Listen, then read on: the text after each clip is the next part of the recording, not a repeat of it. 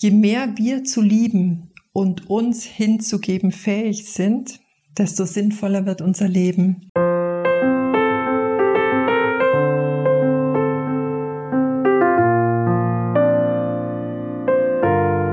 Die Wunde ist der Ort, wo das Licht in dich eintritt.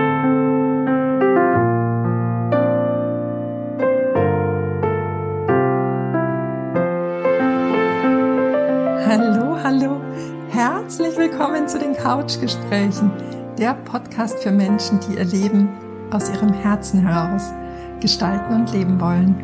Mein Name ist Petra Oleni, ich bin deine Gastgeberin Menschenenthusiastin und Coach.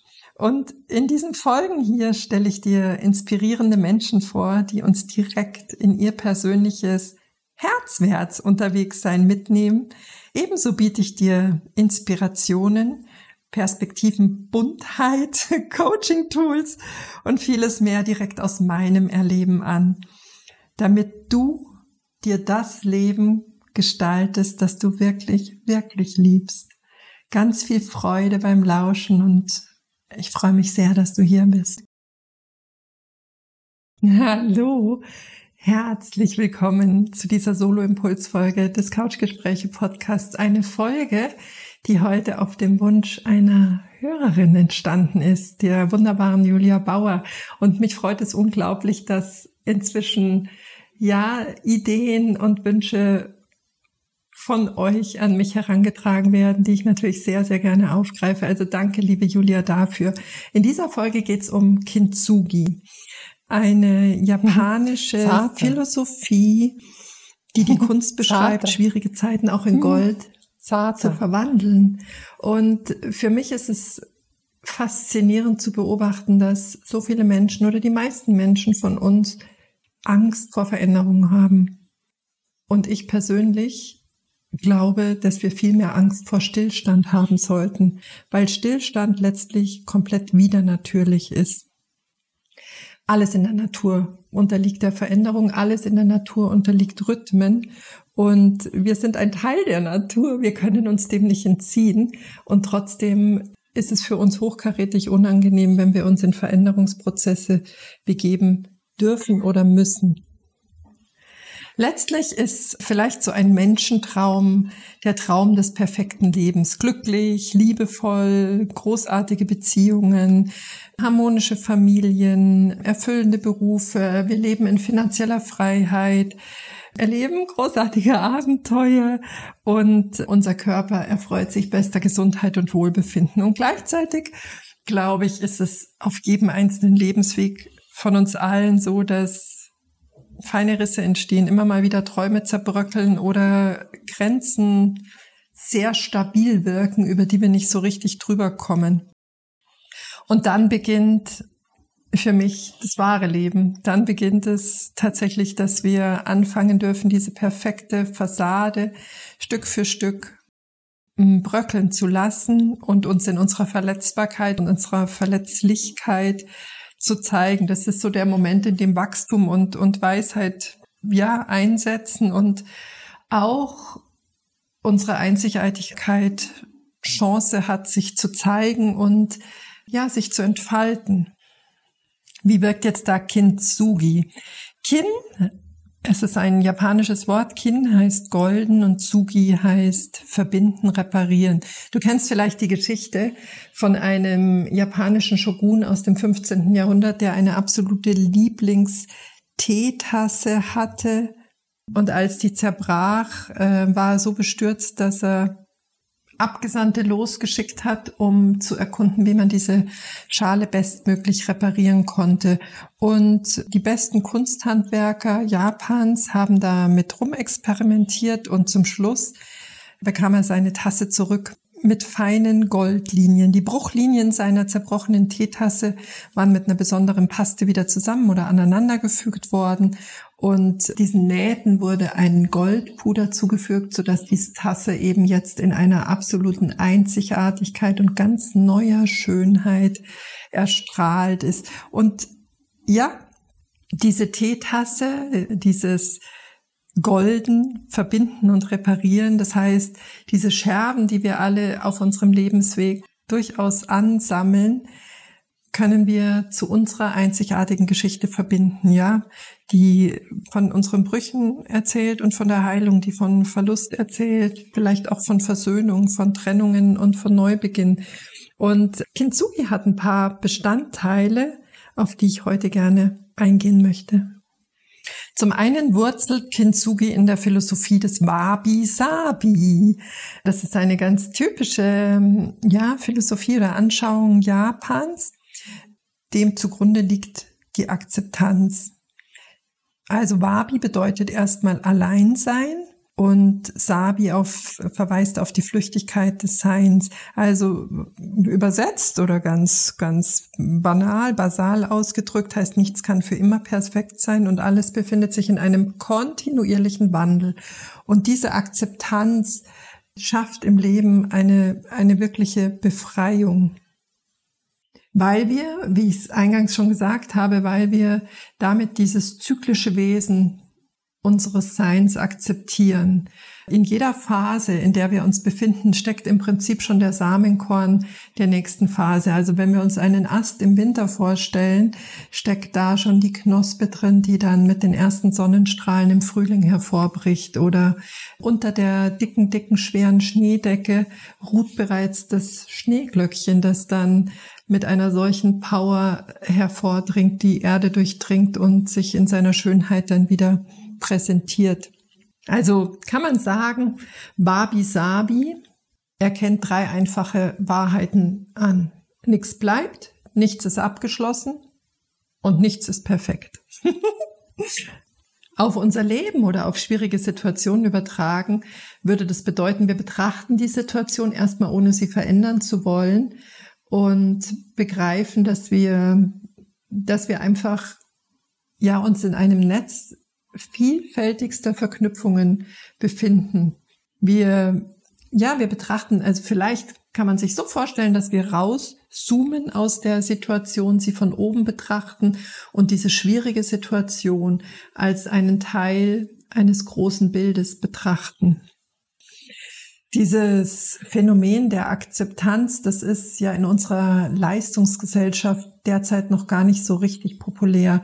Im Prinzip gibt's ja permanent Appelle an uns oder ja auch in uns, äh, wie sowas wie du kannst es schaffen, du kannst alles schaffen, wenn du es nur willst. Also wir, wir sind darauf trainiert, Veränderungen mit Kraft und Kampf und, und innerer Power äh, herbeizuführen.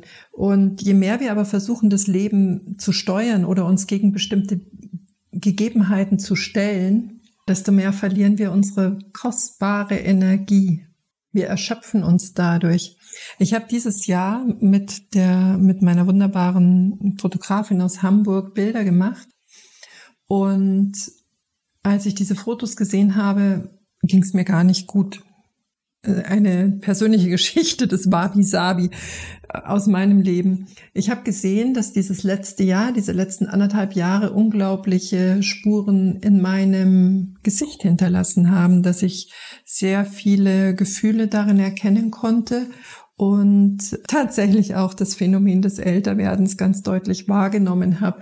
Tatsächlich war das dann ein Moment, in dem ich für mich nochmal sehr viel Traurigkeit gespürt habe, weil es ja durchaus dieses Mädchen, diese leichte Petra, diese fröhliche, diese unbeschwerte äh, gibt. Und ich aber gesehen habe, im Äußeren äh, zeigt sie sich gerade gar nicht so sehr.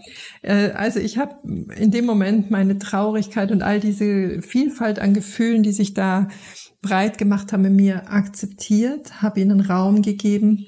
Ich wende das da gerne an, dass ich innerlich dieses Bild nutze, ich spüre hin, wo sich dieses Gefühl befindet und dann, dann umarme ich es ganz warm und ganz fest und ganz liebevoll. Und mit dem, mit dieser kleinen, bewussten Übung, mit diesem bewussten in mich gehen, ist es dann tatsächlich auch ganz einfach, dass es sich auflöst. Es geht relativ leicht. Ich habe meinen inneren Widerstand gegen das, was ich da wahrgenommen habe, aufgegeben und ganz viel Raum gemacht für ein Jahr. So ist es gerade. Und das hat dann aber auch wieder Kräfte freigesetzt, um im Äußeren auch zu handeln. Sprich, ich habe überlegt, was diesen Schmerz auslöst, wo, woher diese Traurigkeit kommt. Und äh, damit war ich auch wieder handlungsfähig. Ganz häufig ist es ja so, wenn, wenn wir auf Situationen in unserem Leben stoßen, die wir nicht bedingungslos annehmen können, geht das ganz häufig auch mit so einer Selbstverurteilung einher, dass wir uns dafür verurteilen, dass wir nicht intelligent genug gehandelt haben, dass wir vielleicht nicht eloquent genug waren, dass wir vielleicht nicht, nicht schön genug waren für eine Situation, dass wir vielleicht nicht gut ausgebildet genug waren, dass wir vielleicht nicht, wie auch immer. Also ganz häufig reagieren wir auf Wechselfälle des Lebens mit Selbstverurteilung und die Akzeptanz, das radikale Akzeptieren einer Situation öffnet den Raum auch der, der Selbstannahme. Wir müssen uns nicht permanent optimieren, sondern wir dürfen uns ja eben dieses liebevolle umarmen und diesen Gedanken verabschieden, nach Vollkommenheit streben zu müssen. Wir sind vollkommen. Es gibt da nicht diese eine Definition, wie man vollkommen zu sein hat. Vollkommen sind wir bereits. Und genau diese Kratzer, Schrammen, unsere Brüche, die wir dann über die Akzeptanz mit einer Goldnaht versehen, machen uns noch viel einzigartiger und vollkommener. Jetzt komme ich zur zweiten Säule des Kintsugi zum Sehen. Z-E-N. Das umschreibt im Prinzip, dass wir, dass wir das Leben selbst, so wie es gerade ist, einfach nehmen, sehen, spüren, mit all unseren Sinnen erfassen. Es ist etwas, was eine, eine Lehre, in der nicht viele Worte benutzt werden, sondern sehr viel mit Bildern gearbeitet wird. Und der Kern von Sehen ist Stille.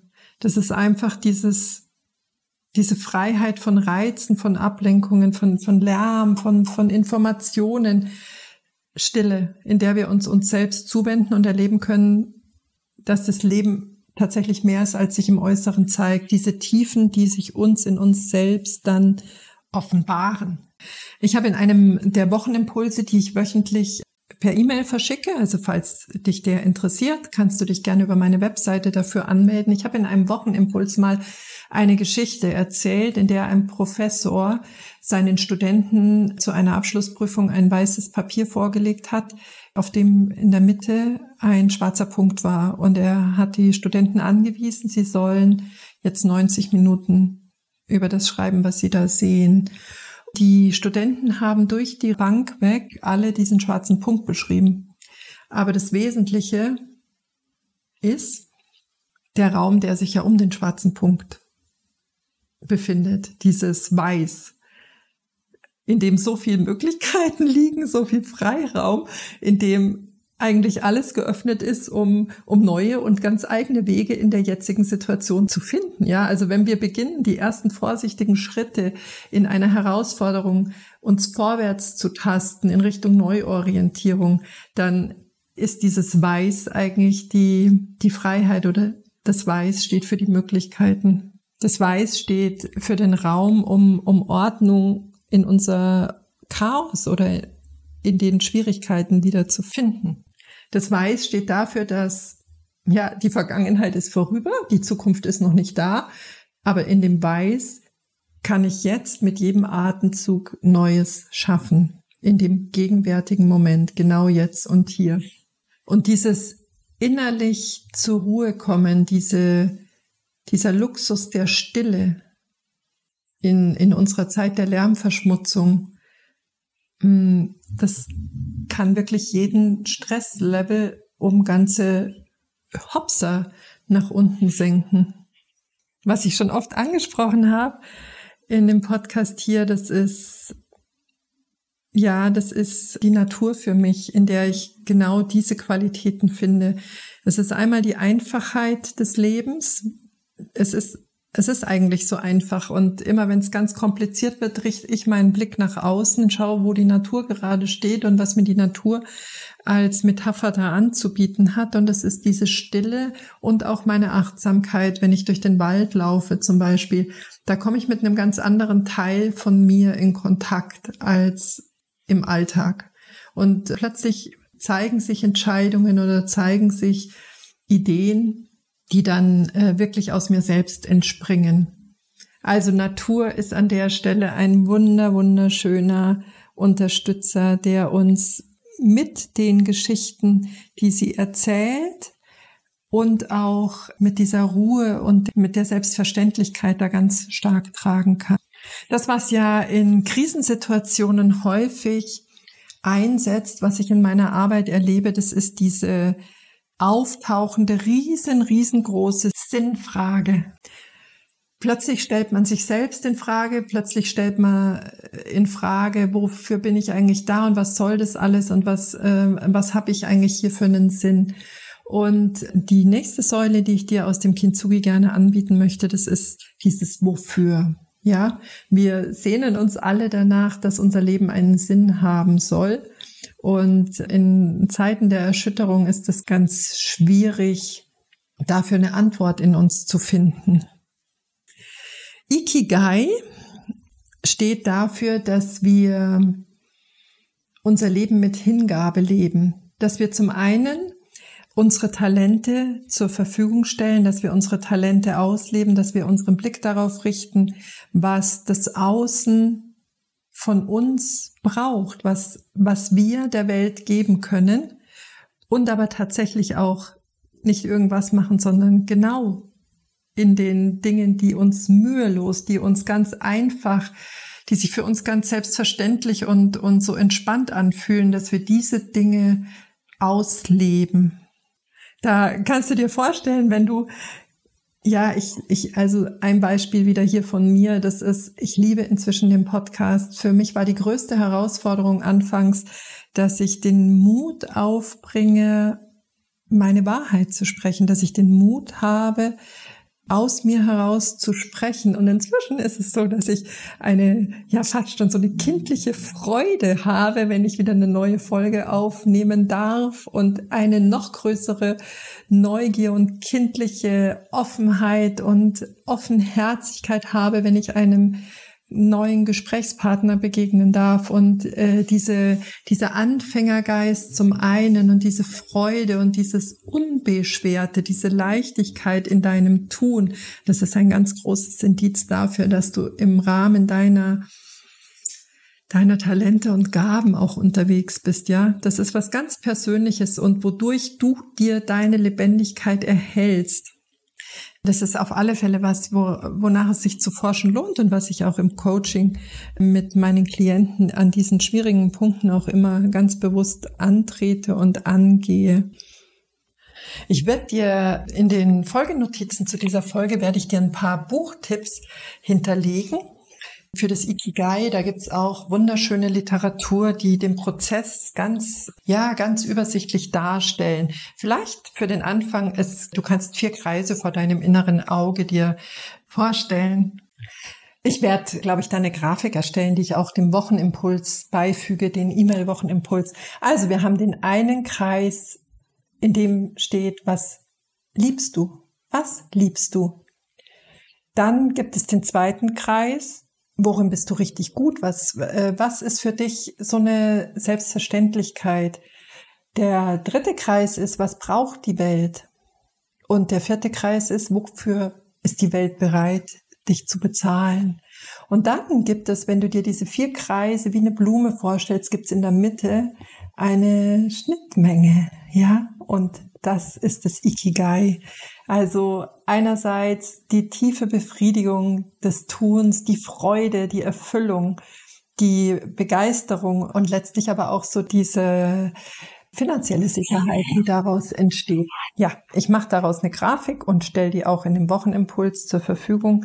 Also wenn du dich noch nicht angemeldet hast, auf der Webseite findest du den. Und auf das Ikigai bezogen kann man sagen, es ist ja eine Handwerkskunst, der Geschicklichkeit innewohnt. Und die Sinnhaftigkeit für die Welt, sage ich jetzt mal, die wird durch das Tun freigesetzt. Der, der Handwerker, der Kunsthandwerker, der diese Teetasse zum Beispiel repariert, mm, kommt in Kontakt mit seinen Sinnen, mit seinen, mit Sehen, Hören, Riechen, Tasten, mit dem, was ihm in der äußeren Welt verbindet und stellt es dann der Welt zur Verfügung, macht anderen Menschen eine Freude, nützt ihnen damit und äh, ja, verdient im besten Fall dann auch noch sein Geld oder zumindest die Anerkennung, weil sich die Herzen der, der Menschen freuen. Und Hermann Hesse, ich möchte da gerne ein Hermann Hesse Zitat benutzen, das ich an der Stelle ganz stimmig finde. Je mehr wir zu lieben und uns hinzugeben fähig sind, desto sinnvoller wird unser Leben.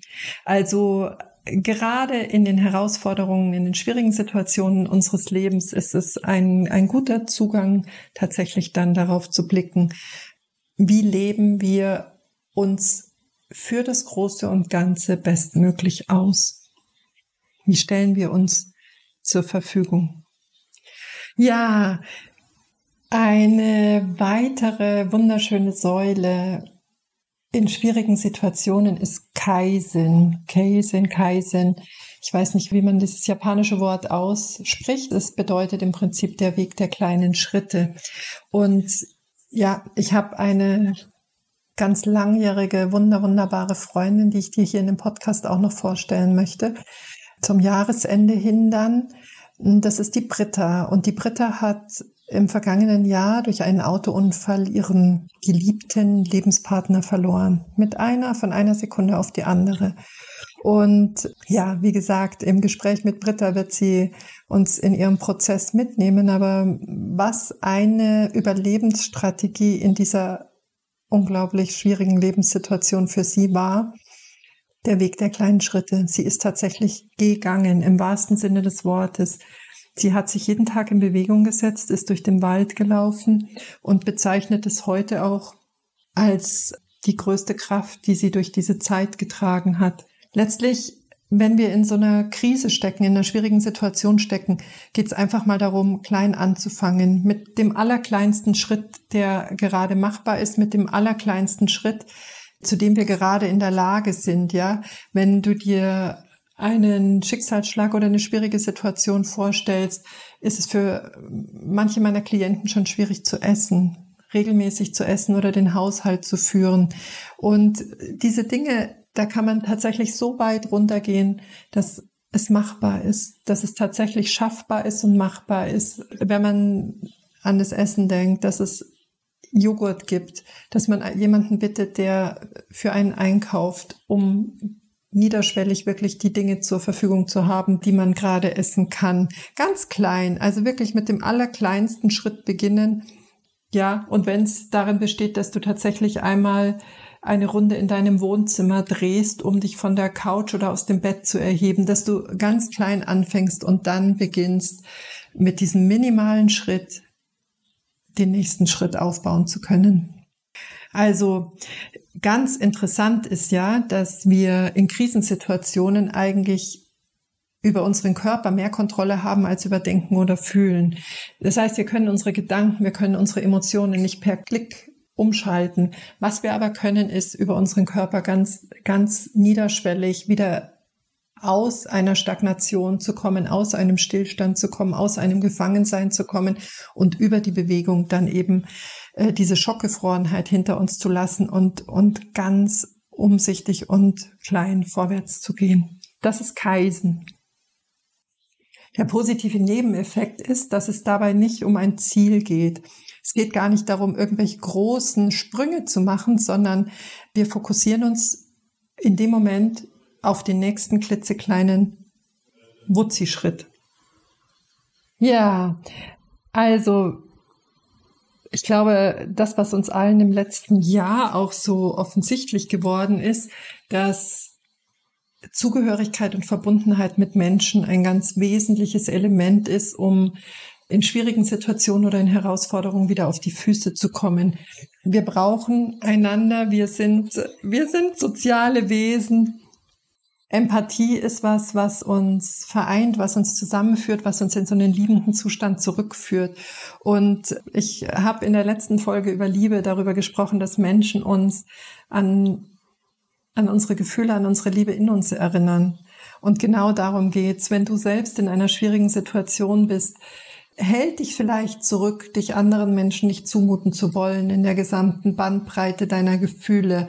Aber letztlich ist das, was in dir zur Heilung führt, aber auch das, was in dem anderen, dem du begegnest, zur Heilung führt. Also, ganz spannend, was ich da auch in schwierigen Situationen meinen Klienten an die Hand gebe, ist, wenn es mir selbst ganz, ganz schlecht geht, ist eine wunderbare Methode, um mich ein paar Stufen nach oben zu ziehen, einem anderen Menschen was Gutes tun. Und auch hier können wir wieder die Strategie der kleinen Schritte nutzen und tatsächlich einfach mal damit beginnen, Komplimente auszusprechen. Wenn du im Supermarkt stehst, wenn du auf der Straße eine Frau mit einem wunderschönen Kleid siehst, wenn du, wenn du mit dem Lehrer deines Kindes sprichst, wenn du deinen Kollegen Danke sagen möchtest. Also der erste Akt der ganz leicht geht, ist ein Kompliment zu machen. Und dann kannst du weitermachen mit kleinen Dienstleistungen, mit kleinen Hilfestellungen. Und das ist was, was uns in einer Krisensituation nährt, was die Verbundenheit stärkt. Und Verbundenheit ist einfach eins unserer elementaren Grundbedürfnisse. Ja, das dann letztlich auch zu einer Heilung oder einer Stabilisierung in einer Krisensituation führt. Also, wenn wir jetzt mal Kintsugi zusammenfassen. Zum einen besteht es darin, dass du den Blick auf das Wesentliche richtest, dass es eine Akzeptanz von dir wünscht. Im zweiten Schritt, dass du diese ganzen Scherben, diese Einzelteilchen aufsammelst, sie anschaust, sie in deiner Hand hältst, damit arbeitest und sie wie auf dem weißen Papier daraus was Neues kreierst dritter Schritt kann man vielleicht sagen, dass es natürlich ganz viel Ausdauer braucht, dass es dieses Bewusstsein darüber braucht, dass Krisen uns größer, weiter, reicher machen und dass es nichts ist, was per Knopfdruck sofort wieder, wieder, ja, auf gut und auf perfekt umgestellt werden kann, gerade auch mit dem Bewusstsein, dass es perfekt gar nicht gibt, sondern dass es genau die Unvollkommenheit ist, die in unserem Leben für Vollkommenheit sorgt und für, ja, der, der Perfektionismus eigentlich im Unvollkommenen liegt. Ja, lass mich nochmal nachdenken. Vielleicht möchte ich dir gerne noch ein Rumi-Zitat zum Abschluss nennen. Das ist, die Wunde ist der Ort, wo das Licht in dich eintritt. Und genau so ist es. Ich glaube, genau die Schicksalsmomente, die Krisen, die Herausforderungen, die Schmerzen, das sind die Momente, in denen in uns etwas Neues, was Wunderschönes und was ganz Helles geboren werden wird. Und äh, ja, genau damit möchte ich mich in der Woche von dir verabschieden. Einfach mit dem Bewusstsein darüber, alles, alles, alles ist in Veränderung. Genau wie du den Genuss des leckeren Eises nicht festhalten kannst, aber du kannst wieder ein Eis essen. Es geht immer weiter. Das Schöne bleibt nicht, genauso wenig wie das Schicksalhafte nicht bleibt und sich mit den paar Werkzeugen einfach ganz bewusst auf diesen Prozess Leben einzulassen, das glaube ich ist ja, eine Form des Reichtums, den wir da in uns tragen, eine Form des äh, wunderschönen Potenzials. Ich umarme dich heute mal wieder ganz warm, voller Herzlichkeit, voller Ermutigung. Und du findest auf meiner Webseite Angebote meiner Begleitung, gerade wenn du dich in einer Krisensituation befindest. Und ja, ich freue mich von dir zu hören, so wie von Julia, die mir diesen Impuls für diese Folge gegeben hat. Ich freue mich von dir zu hören, was die eine oder andere Folge mit dir macht. Und ich freue mich ganz arg, wenn du diesen Podcast fröhlich weiterempfiehlst, ihn verteilst in der Welt und dich vielleicht sogar mal ganz bald persönlich kennenzulernen. Hab's fein diese Woche. Schön, dass es dich gibt. Danke für deine Zeit. Herzlichst deine Petra.